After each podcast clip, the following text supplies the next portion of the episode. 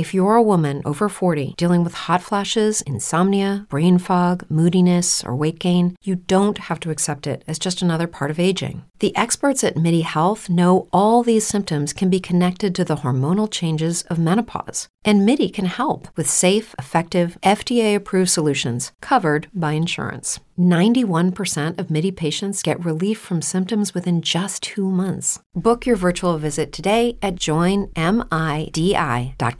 ¿Te preocupas por tu familia? Entonces, ¿por qué darles solo huevos ordinarios cuando pueden disfrutar de lo mejor? Eggland's Best, los únicos huevos con ese delicioso sabor fresco de granja, además de la mejor nutrición, como 6 veces más vitamina D, 10 veces más vitamina E y 25% menos de grasa saturada que los huevos regulares, además de muchos otros nutrientes importantes. Así que dales los mejores huevos. Egglands Best. Mejor sabor, mejor nutrición, mejores huevos.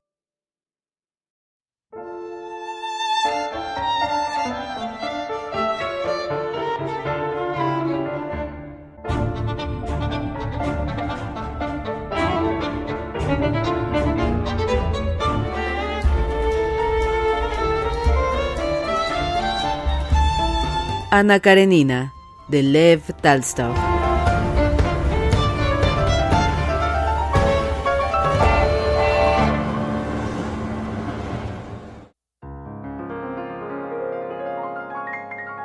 Cuando Kitty hubo salido, Liovin solo sintió en ausencia de la joven tal inquietud y tan vivo deseo de que llegara cuanto antes la mañana siguiente, en que volvería a verla y a unirse con ella para siempre, que las catorce horas que le separaban de aquel momento le llenaron de temor.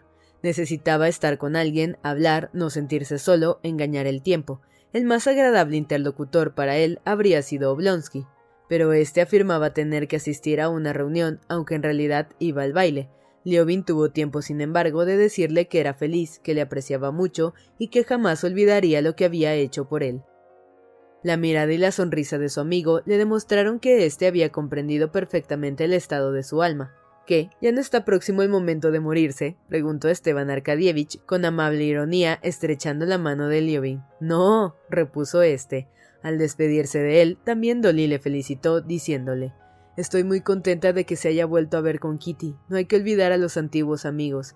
Y a Liovin casi le molestaron las palabras de Daria Alejandrovna, la cual no podía comprender en cuán alto e inaccesible lugar colocaba él aquel acontecimiento, ya que se atrevía a mencionar en estos momentos el pasado. Liovin se despidió de ellos y por no quedar solo se fue con su hermano.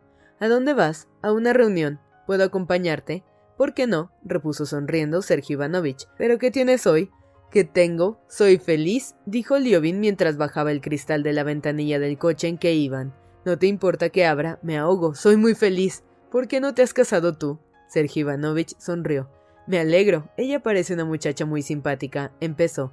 Calla, calla, calla. gritó Liovin tomando con ambas manos el cuello de la pelliza de su hermano y cerrándola sobre su boca. Eran tan vulgares, tan ordinarias, armonizaban tan mal con sus sentimientos aquellas palabras. Es una muchacha muy simpática. Sergio Ivanovich rió alegremente, lo que rara vez le sucedía. En todo caso, celebró mucho. Mañana, mañana me lo dirás. Silencio ahora, insistió Liovin cerrando otra vez la pelliza de su hermano, y añadió ¿Cuánto te quiero? ¿Puedo asistir a la reunión? Claro que puedes. ¿De qué ha de tratarse? preguntó Liovin sin dejar de sonreír. Llegaron a la reunión. Liovin oyó como el secretario tropezaba en las palabras al leer el acta, pero al parecer no entendía ni él mismo. Pero Liovin creía adivinar a través del rostro del secretario que era un hombre bueno, simpático y agradable, lo que se demostraba según él por la manera como se azoraba y se confundía en aquella lectura. Empezaron los discursos, se discutía la asignación de las sumas y la colocación de unas tuberías. Sergio Ivanovich atacó vivamente a dos miembros de la Junta y habló largo rato con aire de triunfo. Uno de los miembros, que había tomado notas en un papel, quedó por un momento como asustado, pero luego contestó a Kosnichev con tanta cortesía como mala intención. Sviasky, presente también, dijo algunas palabras nobles y elocuentes. Liovin, escuchando, comprendía claramente que allí no había nada, ni sumas asignadas, ni tuberías, pero no se enfadaban por ello, que eran todos gente muy amable y todo marchaba perfectamente entre ellos. No molestaban a nadie y se sentían a gusto. Lo más notable era que hoy le parecía verles a través de la bruma y que por minúsculos, casi imperceptibles detalles creía adivinar el alma de todos y percibir que todos rebosaban bondad. Ellos, a su vez, sin duda, también sentían hoy una gran simpatía por Liobin, que al hablar con él lo hacían con exquisita amabilidad, incluso aquellos que no le conocían. ¿Estás contento? le preguntó su hermano. Mucho. No imaginaba que llevarías esto con tanto interés, con tanto. Sviasky se acercó a Liobin y le invitó a tomar el té en su casa. Liobin no veía ahora por qué estaba antes descontento con Sviasky, ni qué era lo que se obstinaba en buscar en él. Era un hombre tan inteligente y bondadoso. Con mucho gusto, repuso y le preguntó por su esposa y su cuñada. Por extraña asociación de ideas, al unir en su mente el pensamiento de la cuñada de su amigo y de su matrimonio, se le figuró que a nadie podía confiar mejor su dicha que a la cuñada y a la mujer de Sviasky, por lo cual la idea de ir a verles le colmaba de satisfacción. Sviasky le preguntó por los asuntos de su pueblo, suponiendo como siempre que no podía habérsele ocurrido nada que no existiese ya en Europa, sin que tal motivo pareciera hoy molestar a Liobin, Reconocía por el contrario que su amigo tenía razón, que aquello era cosa de poca monta y que era muy de estimar el extraordinario tacto y suavidad con que Sviasky procuraba eludir la demostración de la razón que le asistía. Las señoras se mostraron amabilísimas, Liobin experimentaba la impresión de que sabían todo lo que concernía su dicha, que se alegraban y que no se lo decían por delicadeza. Permaneció allí una, dos y hasta tres horas, tratando de diversos temas, pero aludiendo constantemente a lo único que inundaba su alma, sin darse cuenta de que les tenía ya a todos fatigados y de que era hora de irse a acostar. Sviasky le acompañó hasta el recibidor, bostezando y extrañado de la rara disposición de ánimo que su amigo manifestaba aquel día. Era la una dada. Liobin al encontrarse en el hotel se asustó con la idea de que había de pasar a solas diez horas aún, consumiéndose de impaciencia. El criado de turno encendió las bujías y se dispuso a salir, pero Liobin le retuvo. Resultó después que aquel criado, Egor, en quien antes él no reparara nunca, era un muchacho inteligente y simpático y sobre todo amabilísimo. Dime, Egor, debe ser difícil pasar la noche sin dormir, ¿no? ¿Qué se le va a hacer? Es la obligación. Más tranquilo es trabajar en casa de señores, pero las cuentas salen mejor trabajando aquí. Liobin supo entonces que Egor tenía familia, tres hijos y una hija, costurera, a la que pensaba casar con el dependiente de una tienda de guarnicionería. Con ese motivo, Liobin participó a Egor su opinión de que lo esencial en el matrimonio es el amor, y que con amor siempre se es feliz, puesto que la felicidad está en uno mismo. Egor escuchó con atención, pareciendo comprender muy bien la idea de Liobin, y como para confirmarlo, hizo el comentario, inesperado para éste, de que cuando él servía la casa de unos señores que eran personas excelentes, siempre había estado satisfecho de ellos y que ahora lo estaba también, a pesar de ser francés el dueño. Es un hombre admirable este Egor, reflexionaba Liobin. Cuando te casaste, querías a tu mujer, Egor. ¿Cómo no iba a quererla? Y veía que Egor se exaltaba y se disponía a descubrirle todos sus sentimientos recónditos. Mi vida ha sido extraordinaria desde chiquillo, empezó Egor con los ojos brillantes, tan visiblemente contagiado por el entusiasmo de Liobin como cuando uno se contagia viendo bostezar al otro. Pero en aquel momento sonó un timbre. Egor salió y Liobin quedó solo. No había comido apenas en casa de Oblonsky, no tomó té ni quiso cenar en la de Sviasky, y ahora no podía ni pensar en la cena. Tampoco había dormido la noche anterior y tampoco podía pensar en el sueño. En la habitación hacía fresco, pero se ahogaba de calor. Abrió las dos hojas de la ventana y se sentó a la mesa ante ellas. Sobre el tejado cubierto de nieve se veía una cruz labrada con cadenas, y encima de la cruz el triángulo de la constelación del cochero con cabra, la brillante estrella amarilla. Liobin ora contemplaba la cruz, ora aspiraba el aire helado que entraba suavemente en la habitación, y como en sueños, seguía las imágenes y los recuerdos que le iba sugiriendo su imaginación. Hasta las cuatro oyó pasos en el corredor, miró por la puerta y descubrió a Miakin. Era este un jugador a quien conocía, que en aquel momento regresaba del círculo. Su aspecto era taciturno y tosía. Pobre desgraciado, pensó Liobin, y el afecto y la compasión que sentía por aquel hombre hicieron afluir las lágrimas a sus ojos. Se propuso hablarle y consolarle, pero recordando que estaba en camisa, cambió de decisión y se sentó de nuevo ante la ventana para bañarse en el aire fresco, para mirar aquella cruz silenciosa de admirable forma y llena para él de significación, para contemplar aquella brillante estrella amarilla. A las seis comenzó a sentirse en los pasillos el ruido de los enceradores, sonaron campanas llamando a misa y Liobin comenzó a sentir frío. Cerró la ventana, se lavó y vistió y salió a la calle.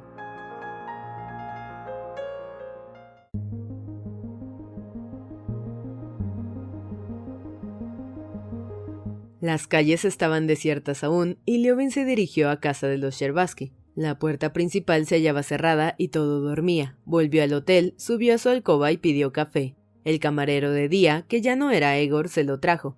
Liobin quiso iniciar una conversación con él, pero llamaron y el camarero hubo de salir. Liobin probó a beber el café y se llevó una pasta a la boca, pero sus dientes no sabían qué hacer con la pasta. Le escupió, se puso el abrigo y se fue a errar por las calles. Era algo más de las nueve cuando se halló otra vez ante las puertas de los Sherbaski.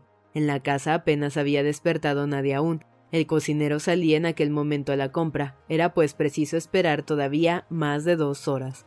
Toda la noche y aquella mañana las había pasado Liobin en estado de inconsciencia, sintiéndose fuera de las condiciones de la existencia material.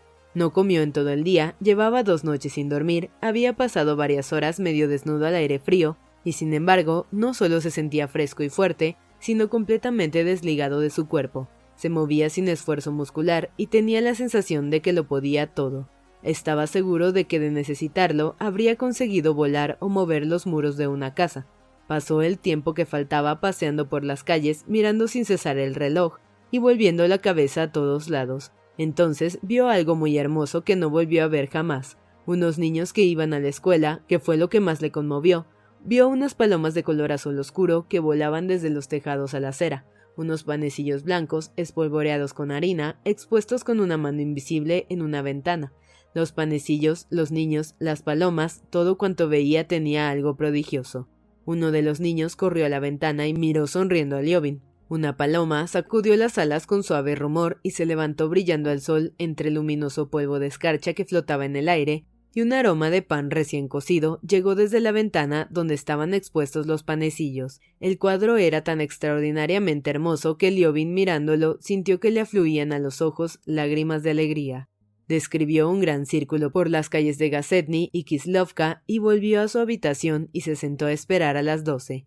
En el cuarto contiguo hablaban de máquinas y de engaños, tosían con una de esas frecuentes toses mañaneras. Aquella gente no comprendía que las manecillas del reloj iban acercándose a las doce. En la calle, los cocheros de punto sabían sin duda que Diobin era dichoso, porque le rodeaban con rostros satisfechos, disputando entre sí y ofreciéndole sus servicios. Él procurando no molestar a los demás y prometiendo utilizar sus servicios en otra ocasión, eligió a uno de ellos y le ordenó que le llevase a casa de los Sherbaski. El cochero llevaba, muy estirado, bajo su gabán, el blanco cuello postizo de su camisa que cubría su cuello rojo, fuerte e hinchado. El trineo era alto, ligero y tan excelente que Liobin no vio nunca más otro trineo como aquel. Hasta el caballo era bueno y se esforzaba en galopar, aunque apenas se movía del mismo sitio. El cochero conocía la casa de los Sherbaski y mostraba un gran respeto a su cliente. Al llegar hizo un ademán circular con los brazos y exclamando ¡So! detuvo el caballo ante la escalera. El portero de los Sherbaski debía de saberlo todo, según creyó Liobin, a juzgar por la sonrisa en sus ojos y por el modo especial que tuvo de decir. Hace tiempo que no venía usted, Constantino Dmitrievich. No solo lo sabía todo, sino que por ello estaba radiante de alegría, aunque se esforzaba en disimularla. Mirando los ojos amables del viejo, Liobin experimentó una nueva sensación de felicidad. ¿Están levantados? Pase, pase, haga el favor, y esto puede usted dejarlo aquí, le dijo observando que se volvía para tomar su gorro de piel. Liobin descubrió en este detalle un motivo más de ventura. ¿A quién le anuncio? preguntó el criado. El joven criado era uno de esos lacayos de nuevo estilo, muy fatuos, pero era asimismo un muchacho excelente y simpático, y también lo comprendía todo. A la princesa, al príncipe, a la princesa, dijo Liobin. La primera persona a quien vio fue la señorita Linon, que avanzaba por la sala con sus risitos y su rostro radiante. Iba ya a dirigirle la palabra cuando se sintió un ruido tras una puerta, y la señorita Linot desapareció de su vista, y Liobin se sintió invadido por el ligero sobresalto de la próxima felicidad. Apenas la señorita Linó, dejándole, salió por la puerta opuesta, unos pasos ligerísimos sonaron en el entarimado y la felicidad de Liobin, su vida, lo que era como él mismo, más que él mismo, lo esperado y anhelado por tanto tiempo, se acercó deprisa, muy deprisa. No andaba, volaba a su encuentro impulsado por una fuerza invisible. Liobin vio dos ojos claros, sinceros, llenos también de la misma alegría de amar que llenaba su corazón. Aquellos ojos, brillando cada vez más cerca, le cegaban con su resplandor. Kitty se paró a su lado rozándole, sus manos se levantaron y se posaron en los hombros de Liobin. Todo esto lo hizo sin decir palabra, corriendo hacia él y ofreciéndosela toda ella, tímida y gozosa. Él la abrazó y juntó sus labios con los de ella, que esperaban su beso. Kitty tampoco había dormido en toda la noche. Sus padres habían dado su consentimiento y se sentían felices con su dicha. Ella, queriendo ser la primera en anunciárselo, había estado esperándole toda la mañana. Deseaba verle a solas y esto la complacía y a la vez la avergonzaba y llenaba de timidez, porque no sabía lo que haría cuando él apareciese ante sus ojos. Sintió los pasos de Liobin, oyó su voz, esperó tras la puerta a que se fuese la señorita Linon.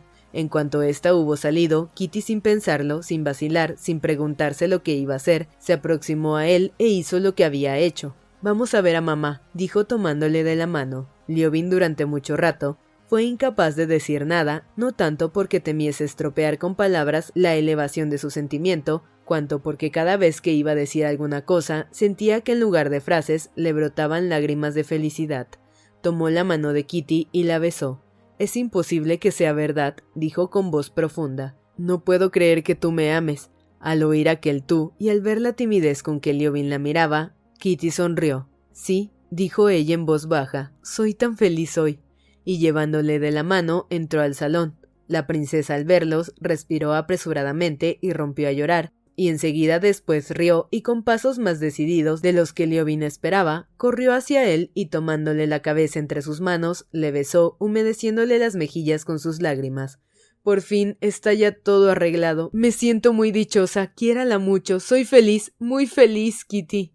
¿Con qué presteza lo han arreglado? exclamó el príncipe, tratando de fingir indiferencia. Pero cuando el anciano se dirigió hacia él, Leovin advirtió que tenía los ojos humedecidos. Siempre ha sido este mi deseo, dijo el príncipe tomando a su futuro yerno de la mano y atrayéndole hacia sí, incluso en la época en la que esta locuela inventó. Papá. exclamó Kitty tapándole la boca con las manos. Bien, me callo, repuso su padre. Me siento muy dicho. So. ¡Ay, qué tonto soy! El anciano abrazó a Kitty, le besó la cara, luego la mano, el rostro de nuevo y al fin la persinó.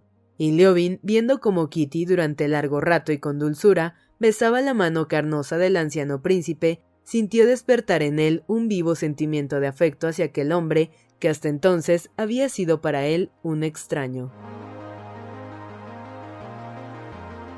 What's so special about Hero Bread's soft, fluffy, and delicious breads, buns, and tortillas? These ultra low net carb baked goods contain zero sugar, fewer calories, and more protein than the leading brands, and are high in fiber to support gut health. Shop now at hero.co. ¿No se merece tu familia lo mejor? Entonces, ¿por qué no los mejores huevos? Ahora, Egglands Best están disponibles en deliciosas opciones. Huevos clásicos, de gallina libre de jaula y orgánicos de Egglands, que ofrecen un sabor más delicioso y fresco de granja que le encantará a tu familia. En comparación con los huevos ordinarios, Egglands Best contiene la mejor nutrición como 6 veces más vitamina D, 10 veces más vitamina E y el doble de omega 3 y B12. Solo Egglands Best. Mejor sabor, mejor nutrición, mejores huevos. Visita egglandsbest.com para más información.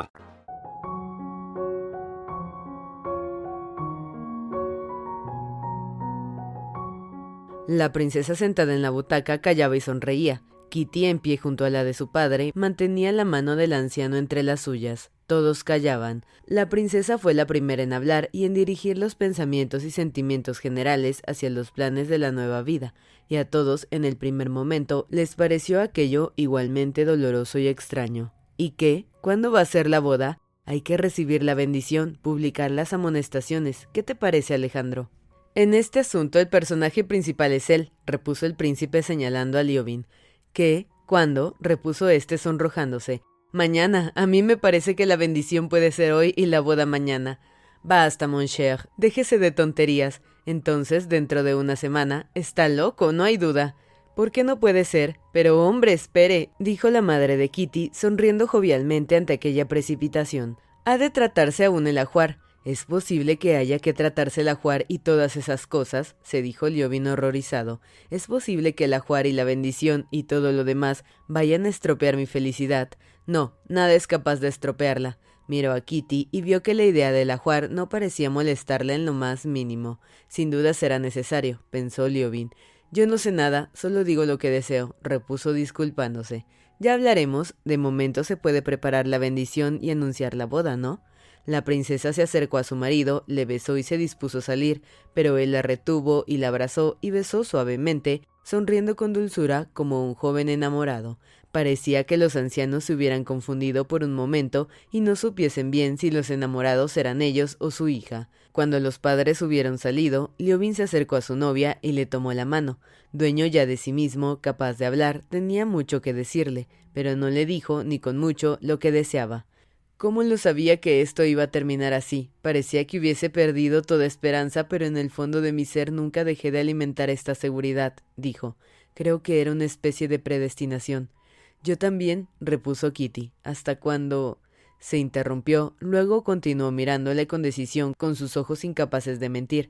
Hasta cuando rechacé la felicidad, nunca he amado más que a usted, pero confieso que me sentía deslumbrada. ¿Podrá usted olvidarlo? Quizá haya sido mejor así. También usted debe perdonarme mucho. He de decirle lo que quería decirle, lo que tenía decidido manifestarle desde los primeros días, eran dos cosas, que no era tan puro como ella y que no tenía fe en Dios. Ambas cosas resultaban muy penosas, pero se consideraba obligado a conferírselas. Ahora no, luego, añadió. Bueno, luego, pero no deje de decírmelo. Ahora no temo nada, quiero saberlo todo, porque todo está ya resuelto. Liobin concluyó la frase, resuelto que me tomará tal como soy, ¿verdad? ¿No me rechazará? No, no. Su conversación fue interrumpida por la señorita Linón, la cual, riendo suavemente con amable sonrisa, entró para felicitar a su discípula predilecta, antes de que ella saliera, entraron los criados también a felicitarles. Luego llegaron los parientes y con ellos se anunció para Liobin el comienzo de aquel estado de ánimo insólito y bienaventuranza del que no salió hasta el segundo día de su boda. Liobin se sentía continuamente turbado y confundido, pero su felicidad se hacía cada vez mayor. Tenía la impresión constante de que exigían de él muchas cosas que no sabía, pero hacía cuanto le pedían y el hacerlo le colmaba de ventura. Creía que su matrimonio no habría de parecerse en nada a los otros, que el hecho de desarrollarse en las circunstancias tradicionales en las bodas habría de estorbar su felicidad, pero a pesar de haberse hecho exactamente lo que se hacía en todas las bodas, su felicidad no hizo con ello sino crecer, convirtiéndose en más especial y sin duda en nada parecida a la experimentada por los otros novios. Ahora deberíamos comer bombones, decía la señorita Linon, y Liobin iba a comprar bombones. Sí, su boda me satisface mucho, afirmaba Sviasky. Le recomiendo que compre las flores en casa de Fomin. ¿Es necesario? preguntaba Liobin, y las iba a comprar. Su hermano le aconsejaba que tomase dinero prestado, porque habría muchos gastos, muchos regalos que hacer. Ah, hay que hacer regalos, y Liobin se dirigió corriendo a la joyería de Fuldré. En la confitería, en la joyería, en la tienda de flores, Liobin notaba que le esperaban, que estaban contentos de verle y que compartían su dicha como todos los que trataba en aquellos días. Era extraordinario que no solo todos le apreciaban, sino que hasta personas antes frías, antipáticas e indiferentes estaban ahora entusiasmadas con él, le atendían en todo, trataban con suave delicadeza su sentimiento y participaban de su opinión de que era el hombre más feliz del mundo porque su novia era un dechado de perfecciones. Kitty se sentía igual que él. Cuando la condesa Norstone se permitió insinuar que habría deseado para ella algo mejor, la muchacha se exaltó tanto, demostró con tal calor que nada en el mundo podía ser mejor que Liobin, que la Norstone se vio obligada a reconocerlo, y en presencia de Kitty ya nunca acogía a Liobin sin una sonrisa de admiración. Una de las cosas más penosas de aquellos días era la explicación prometida por Liobin. Consultó al príncipe y con autorización de éste entregó a Kitty su diario, en el que se contenía lo que le atormentaba, hasta que el diario parecía escrito pensado en su futura novia. En él se expresaban las dos torturas de Liobin, su falta de inocencia y su carencia de fe. La confesión de su incredulidad pasó inadvertida. Kitty era religiosa, no dudaba de las verdades de la religión, pero la exterior falta de religiosidad de su novio no le afectó lo más mínimo. Su amor le hacía comprender el alma de Liobin, adivinaba lo que quería, y el hecho de que aquel estado de ánimo quisiera llamarse la incredulidad en nada la conmovía. En cambio, la otra confesión le hizo llorar lágrimas amargas. Liobin no le entregó su diario sin una previa lucha consigo mismo pero sabía que entre él y ella no podía haber secretos, y este pensamiento le decidió a obrar como lo había hecho. No se dio cuenta, sin embargo, del efecto que aquella confesión había de causar en su prometida, no supo adivinar sus sentimientos. Solo cuando una tarde, al llegar a casa de los Sherbaski para ir al teatro, entró en el gabinete de Kitty y vio su amado rostro deshecho en lágrimas, dolorido por la pena irreparable que él le produjera, comprendió Liobin el abismo que mediaba entre su deshonroso pasado y la pureza angelical de su prometida, y se horrorizó de lo que había hecho. Tome, tome estos horribles cuadernos, dijo la joven rechazando los que tenía ante sí. ¿Para qué me los ha dado? Pero no, vale más así, añadió sintiendo lástima al ver la desesperación que se retrataba en el semblante de su novio. Pero es horrible. Horrible. Liobin bajó la cabeza en silencio. ¿Qué podía hacer? ¿No me perdona usted? murmuró al fin. Sí, le he perdonado ya, pero es horrible. No obstante, la felicidad de Liobin era tan grande que aquella confesión, en vez de destruirla, le dio un nuevo matiz. Kitty le perdonó, pero él desde entonces se consideraba indigno de la joven. Se inclinaba más y más ante ella y apreciaba como mayor su inmerecida aventura.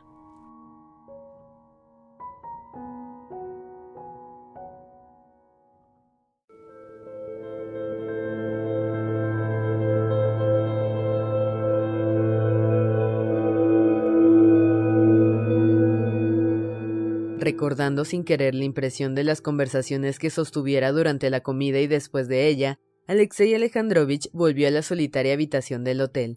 Las palabras de Dolly respecto al perdón no le produjeron sino un sentimiento de pesar. Aplicar o no a su caso las normas cristianas era cosa ardua de la que no podía hablarse superficialmente, y la cuestión estaba resuelta por él hacía tiempo. De todo lo que allí se dijera, lo que más impresión le había producido fueron las palabras del ingenuo y bondadoso Turopsin. Se portó como un hombre, le desafió y le mató. Evidentemente, todos compartían tal opinión, aunque no le expresaban por delicadeza. En fin, es cosa resuelta, no hay que pensar más en ello, se dijo. Y meditando en su futuro viaje y en el asunto que iba a estudiar, entró en su cuarto y preguntó al conserje por su criado que le acompañaba.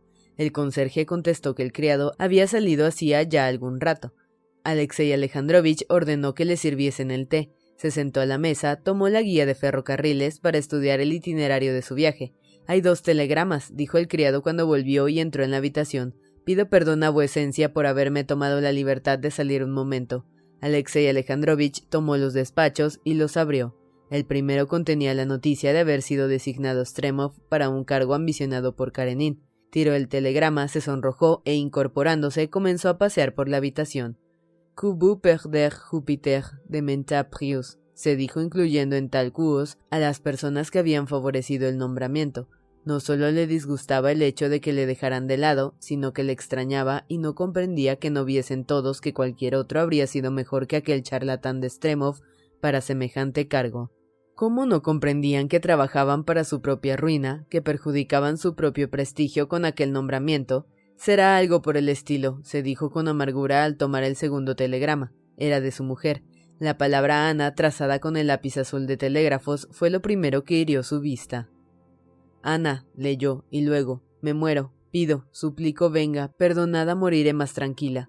Karenin sonrió con desdén y tiró el telegrama. Así al primer momento no le cabía duda alguna de que se trataba de alguna argucia, de un engaño. No se detiene ante ningún embuste, pero va a dar a luz. Quizás padezca una fiebre puerperal. ¿Y qué fin sigue?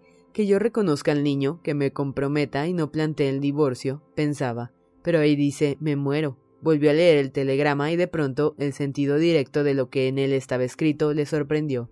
¿Y si fuera cierto? se preguntó. ¿Y si es verdad que en un momento de dolor ante la muerte próxima se arrepiente sinceramente y yo considerándolo un engaño me niego a acudir? No solo sería cruel y todos me condenarían por ello, sino que resultaría necio por mi parte. Pide el coche, Pedro. Me voy a San Petersburgo, dijo el criado. Había decidido ir a San Petersburgo y ver a su esposa. Si la enfermedad era un engaño, se marcharía sin decir nada. Si estaba efectivamente enferma y quería verle antes de morir, la perdonaría, de hallarla viva, y si llegaba tarde, cumpliría los últimos deberes para con ella. Durante el camino no pensó más en lo que debía hacer. Al día siguiente, con un sentimiento de fatiga y de desaseo corporal, como consecuencia de la noche pasada en el vagón, Alexei Alejandrovich avanzaba en coche entre la neblina matinal de San Petersburgo por la perspectiva Nevsky, desierta aquella hora, mirando ante sí sin pensar en lo que le esperaba. No podía reflexionar en ello, porque al calcular lo que podía ocurrir, no lograba alejar de sí la idea de que la muerte de Ana resolvería las dificultades de su situación. Pasaban ante sus ojos las tiendas cerradas, los panaderos, los cocheros nocturnos, los ayudantes de los porteros que barrían las aceras. Miraba todo aquello procurando apagar en su interior el pensamiento de lo que le esperaba y de lo que no osaba desear. Y a pesar de todo, deseaba. Llegó a la puerta de su casa. Un coche de alquiler y otro particular, con el cochero dormido, estaban junto a la escalera. Al entrar en el portal, Karenin pareció como si sacara del lugar más recóndito de su cerebro la decisión tomada y consultó con ella. En su decisión estaba escrito que de haber engaño marcharía observando un sereno desdén y de ser verdad guardaría las apariencias. El portero abrió antes que Alexei Alejandrovich llamara. El portero Petrov, a quien llamaban Kapitonich, tenía hoy un aspecto muy extraño. Vestía una levita vieja, no llevaba corbata e iba en pantuflas. ¿Cómo está la señora? Ayer dio a luz felizmente. Alexei Alejandrovich se detuvo y palideció, y solo ahora comprendió que deseaba con toda su alma que Ana muriese. Y de salud.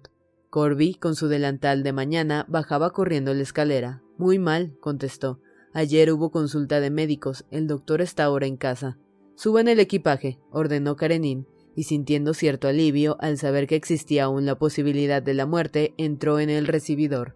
En el perchero había un capote militar. Karenin, viéndolo, preguntó ¿Quién está en casa? El médico, la comadrona y el príncipe Bronsky. Alexei Alejandrovich pasó a las habitaciones interiores. En el salón no había nadie. Al oír el rumor de sus pasos, la comadrona tocada con una cofia de cintas color lila salió del cuarto de Ana, se acercó a Karenin y con la familiaridad que le da la inminencia de la muerte, le tomó por el brazo y le llevó a la alcoba. Gracias a Dios ha llegado. No hace más que hablar de usted, dijo la mujer. Traigan hielo enseguida, pidió desde la alcoba la voz autoritaria del médico. Alexei Alejandrovich entró en el gabinete de Ana. Junto a la mesa, sentado de lado en una silla baja, Bronsky, con el rostro oculto entre las manos, lloraba. Al oír la voz del médico, saltó de la silla, apartó las manos de su rostro y vio a Karenin. Al verle ante sí, quedó tan confundido que se sentó otra vez, hundiendo la cabeza entre los hombros como si quisiera desaparecer. Poco después, sobreponiéndose, se levantó y dijo se muere. Los médicos dicen que no hay salvación. Estoy a su disposición en todo, pero permítame quedarme aquí. Al fin y al cabo, es su voluntad y yo. Karenin, al ver las lágrimas de Bronsky, se sintió invadido por aquel desconcierto espiritual que le producía siempre el aspecto del sufrimiento. Sin terminar de escuchar las palabras de Bronsky, cruzó precipitadamente el umbral de la alcoba. Desde el cuarto llegaba la voz de Ana y su voz era animada, alegre, con una entonación muy definida. Alexei Alejandrovich entró y se acercó al lecho. Ana yacía en él con el rostro vuelto hacia su marido. Sus mejillas ardían, sus ojos brillaban, las pequeñas y blancas manos salían de las mangas de la camisola y jugaban con las puntas de las sábanas retorciéndolas. No solo parecía gozar de lozanía y buena salud, sino hallarse en excelente estado de ánimo. Hablaba deprisa, en voz alta, con inflexiones muy precisas y llenas de sentimiento. Alexei, me refiero a Alexei Alejandrovich, Qué extraño y terrible, sino que los dos se llamen Alexei, ¿verdad? Pues Alexei no me lo rehusaría, yo lo habría olvidado todo, y él me perdonaría. ¿Por qué no viene? Es bueno aunque él mismo no sabe que lo es. Dios mío, qué pena. Denme agua, pronto. Pero esto será malo para ella, para mi niña. Bueno, entonces llévenla a la nodriza. Sí, estoy conforme, valdrá más. Cuando él llegue se disgustará viéndola. Llévensela. Ya ha llegado Ana Arkadievna, está aquí, dijo la comadrona, tratando de llamar la atención de Ana sobre su marido. Qué tonterías, continuaba ella sin verle. Denme, denme a la niña, no ha llegado aún. Dice usted que no me perdonará porque no le conoce. Nadie le conocía, únicamente yo, y me daba pena. Oh, sus ojos. Sergio tiene los ojos como él, por eso no quiero mirárselos. Han dado de comer a Sergio. Estoy segura de que van a olvidarle, y él no le habría olvidado. Hay que trasladar a Sergio a la alcoba del rincón y decir a Mariette que duerma aquí. De pronto, Ana se hizo un ovillo con temor, cual si esperase un golpe, se cubrió las manos con la cara como para defenderse. Había visto a su marido. No, no, exclamó, no le temo, no temo la muerte. Acércate, Alexei, y sé que te apresurarás porque tengo poco tiempo, poco tiempo de vida. Enseguida vendrá la fiebre, no comprenderé nada, pero ahora lo entiendo todo y todo lo veo. En el rostro arrugado de Alexei Alejandrovich se dibujó una expresión de sufrimiento. Tomó la mano de Ana y trató de decirle algo, pero no pudo pronunciar una sola palabra. Su labio inferior temblaba, luchaba con su emoción y solo de vez en cuando miraba a su esposa, y cada vez que lo hacía veía los ojos de ella mirándole con tanta suavidad y dulzura como nunca le había mirado. Espera, no sabes. Espera, espera. Y Ana se interrumpió como para concertar sus ideas. Sí, sí, sí, empezó. Es lo que quería decirte. No te extrañe, soy la misma de siempre. Pero dentro de mí hay otra, y le temo. Es esa otra la que amó a aquel hombre y trataba de odiarte sin poder olvidar la que antes había sido. Pero aquella no era yo. Ahora soy la verdadera. Soy yo misma, toda yo. Me muero, ya lo sé. Puedes preguntarlo. Siento un peso en los brazos, las piernas, los dedos. Mira qué dedos tan enormes. Pero todo esto va a acabar pronto. Solo necesito una cosa, que me perdones, que me perdones sin reservas. Soy muy mala. El aya me decía que una santa mártir, ¿cómo se llama?, era peor aún.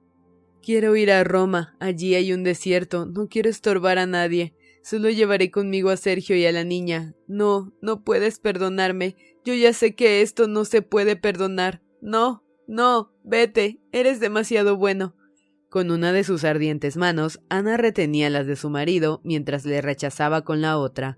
La turbación de Karenin aumentaba de instante en instante, y llegó a un grado tal que desistió de luchar, y de pronto sintió que lo que siempre consideraba como un desconcierto espiritual era por el contrario un estado de ánimo tan venturoso que le daba una nueva felicidad antes desconocida. No pensó en que la doctrina cristiana que él practicaba le ordenaba perdonar y amar a sus enemigos, pero ahora el sentimiento de amarlos y perdonarlos le colmaba el alma. Permanecía arrodillado con la cabeza apoyada sobre la articulación de uno de los brazos de su mujer, que le quemaba como fuego a través de la camisola y lloraba como un niño. Ana abrazó su cabeza, que empezaba a perder el cabello, se acercó a él y con audaz orgullo levantó la mirada. Así es él. ¿Lo ve? Ya lo sabía yo. Y ahora adiós todos, adiós. ¿Para qué han venido todos esos? Que se marchen. Pero sáquenme esas mantas. El médico separó sus manos, las recogió cuidadosamente en las almohadas y tapó sus hombros. Ella, obediente, se inclinó y miró ante sí con ojos radiantes. Recuerda una cosa, que solo deseaba tu perdón. No pido más. ¿Por qué no viene él? Y miraba la puerta del cuarto donde estaba Bronsky. Acércate, acércate y dale la mano. Bronsky se acercó a la cama, contempló a Ana y se cubrió el rostro con las manos. Descúbrete la cara y mírale, es un santo, dijo Ana. Descúbrete la cara, repitió con irritación. Alexei Alejandrovich, descúbrele la cara, quiero verle. Karenin separó las manos de Bronsky de su rostro, que resultaba terrible por la expresión de pena y vergüenza que transparentaba. Dale la mano, perdónale. Alexei Alejandrovich dio la mano a Bronsky sin reprimir ya las lágrimas que acudían a sus ojos. Gracias a Dios, gracias a Dios. Ahora todo está arreglado. Quiero estirar un poco las piernas. Así, así, así estoy bien. Con qué mal gusto han sido pintadas esas flores. No se parecen en nada a las violetas de verdad, dijo señalando los papeles pintados que cubrían las paredes de la habitación. Dios mío, Dios mío, ¿cuándo terminará esto? Denme morfina, doctor. Denme morfina. Doctor, denme morfina. Ay, Dios mío, Dios mío y se agitaba en el lecho. El médico de cabecera y los otros doctores decían que aquello era una fiebre puerperal, de la cual el 99% de los casos terminan con la muerte. Todo el día lo había pasado Ana con fiebre, delirio y frecuentes desvanecimientos. A medianoche la enferma había perdido el conocimiento y estaba casi sin pulso. Esperaban el fin de un momento a otro. Bronsky se fue a su casa. Por la mañana acudió para saber cómo seguía la enferma. Karenin, hallándole en el recibidor, le dijo Quédese, quizá ella pregunte por usted, y él mismo le acompañó al gabinete de su esposa. Por la mañana, Ana entró de nuevo en un periodo de exaltada animación, de conversación rápida y agitada, que terminó de nuevo en un desvanecimiento. El tercer día el hecho se repitió y los médicos dijeron que empezaba a haber esperanzas. Este día Karenin se dirigió al gabinete donde estaba Bronsky, cerró la puerta y se sentó frente a él. Alexei Alejandrovich, dijo Bronsky comprendiendo que llegaba el momento de las explicaciones. No puedo ni hablar, no sabría hacerme cargo de las cosas. Tenga piedad de mí, por terrible que sea para usted esta situación. Créame, lo es todavía más para mí. E hizo una demanda de levantarse, pero Karenin le sujetó el brazo y le dijo Le ruego que me escuche, es necesario. He de manifestar los sentimientos que me han guiado y me guían para que usted no se llame engaño respecto a mí. Usted sabe que opté por el divorcio y que incluso había iniciado este asunto. No le ocultaré que antes de entablar la demanda vacilé y sufrí mucho. Confieso que me atormentaba el deseo de vengarme de hacerles daño a usted y a ella. Cuando recibí el telegrama llegué con iguales sentimientos. Mas diré, he deseado la muerte a Ana, pero... Alexei Alejandrovich cayó un momento reflexionando si debía o no abrirle su corazón. Pero la vi y la perdoné, y la felicidad que experimenté perdonándola me indicó mi deber. He perdonado sin reservas, sincera y plenamente. Quiero ofrecer la mejilla izquierda al que me ha abofeteado la derecha, Quiero dar la camisa al que me quite el caftán. Solo pido a Dios que no me quiten la dicha de perdonar. Las lágrimas llenaban sus ojos, su mirada lúcida y serena sorprendió a Bronsky. Mi decisión está tomada. Puede usted pisotearme en el barro, hacerme objeto de irrisión ante el mundo, pero no abandonaré a Ana y no le dirigiré jamás a usted una palabra de reproche, continuó Alexei Alejandrovich. Mi obligación se me aparece ahora con claridad. Debo permanecer al lado de mi esposa y permaneceré. Si ella desea verle, le avisaré, pero ahora me parece mejor que usted se vaya. Karenin se levantó y los sollozos ahogaron sus últimas palabras. Bronsky se levantó también y, medio encorvado, miraba con la frente baja a Alexei Alejandrovich. No comprendía los sentimientos de aquel hombre, pero adivinaba que eran muy elevados, incluso inaccesibles para él. At Parker, our purpose is simple. We want to make the world a better place by working more efficiently, by using more sustainable practices, by developing better technologies. We keep moving forward. With each new idea, innovation, and partnership, we're one step closer to fulfilling our purpose every single day. To find out more, visit parker.com/purpose. Parker, engineering your success. What's so special about Hero Bread's soft, fluffy, and delicious breads, buns, and tortillas? These ultra low net carb baked goods contain zero sugar, fewer calories, and more protein than the leading brands, and are high in fiber to support gut health. Shop now at hero.co.